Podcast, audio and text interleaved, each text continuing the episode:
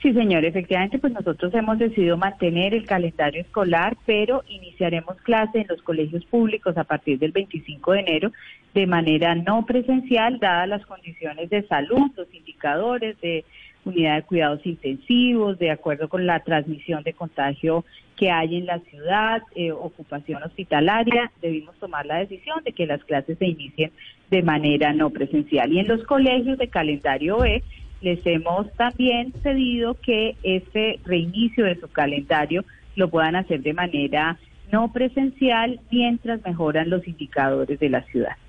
Una de las grandes preocupaciones, secretaria, sin duda, es el tema del acceso a las herramientas para poder eh, tomar las clases en esta virtualidad que ahora se, se, prolonga justamente por la decisión que toma la Secretaría de Educación con base en las cifras de la pandemia.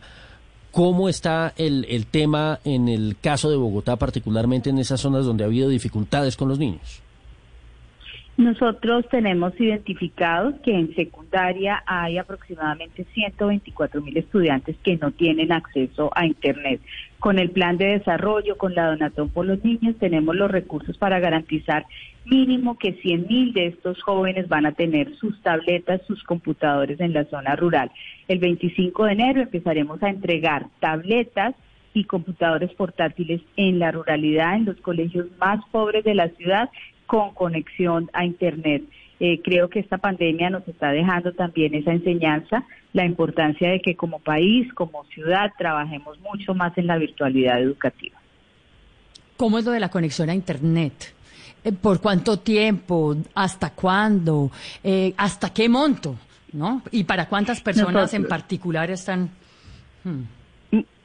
Sí, señora, muchas gracias por la pregunta. Nosotros vamos a entregar estas 100 mil tabletas con su conexión con una tarjeta SIM, con un cupo eh, particular para cada uno de estos niños, con acceso gratuito a algunos portales, tanto de la Secretaría de Educación como del Ministerio de Educación, para que los niños, mientras estén estudiando, mientras tengan su actividad educativa, se puedan conectar. Entonces, vamos a entregar esa tableta conectada. Sería un error que nosotros entregáramos solamente la tableta.